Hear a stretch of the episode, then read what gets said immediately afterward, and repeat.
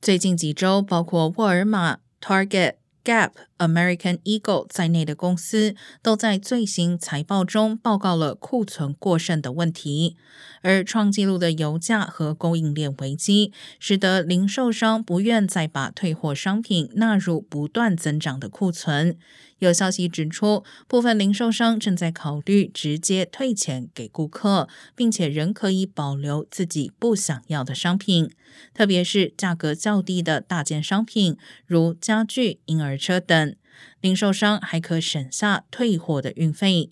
不过，有关专家指出，免退货政策可能使零售商成为欺诈的受害者，并因此蒙受损失。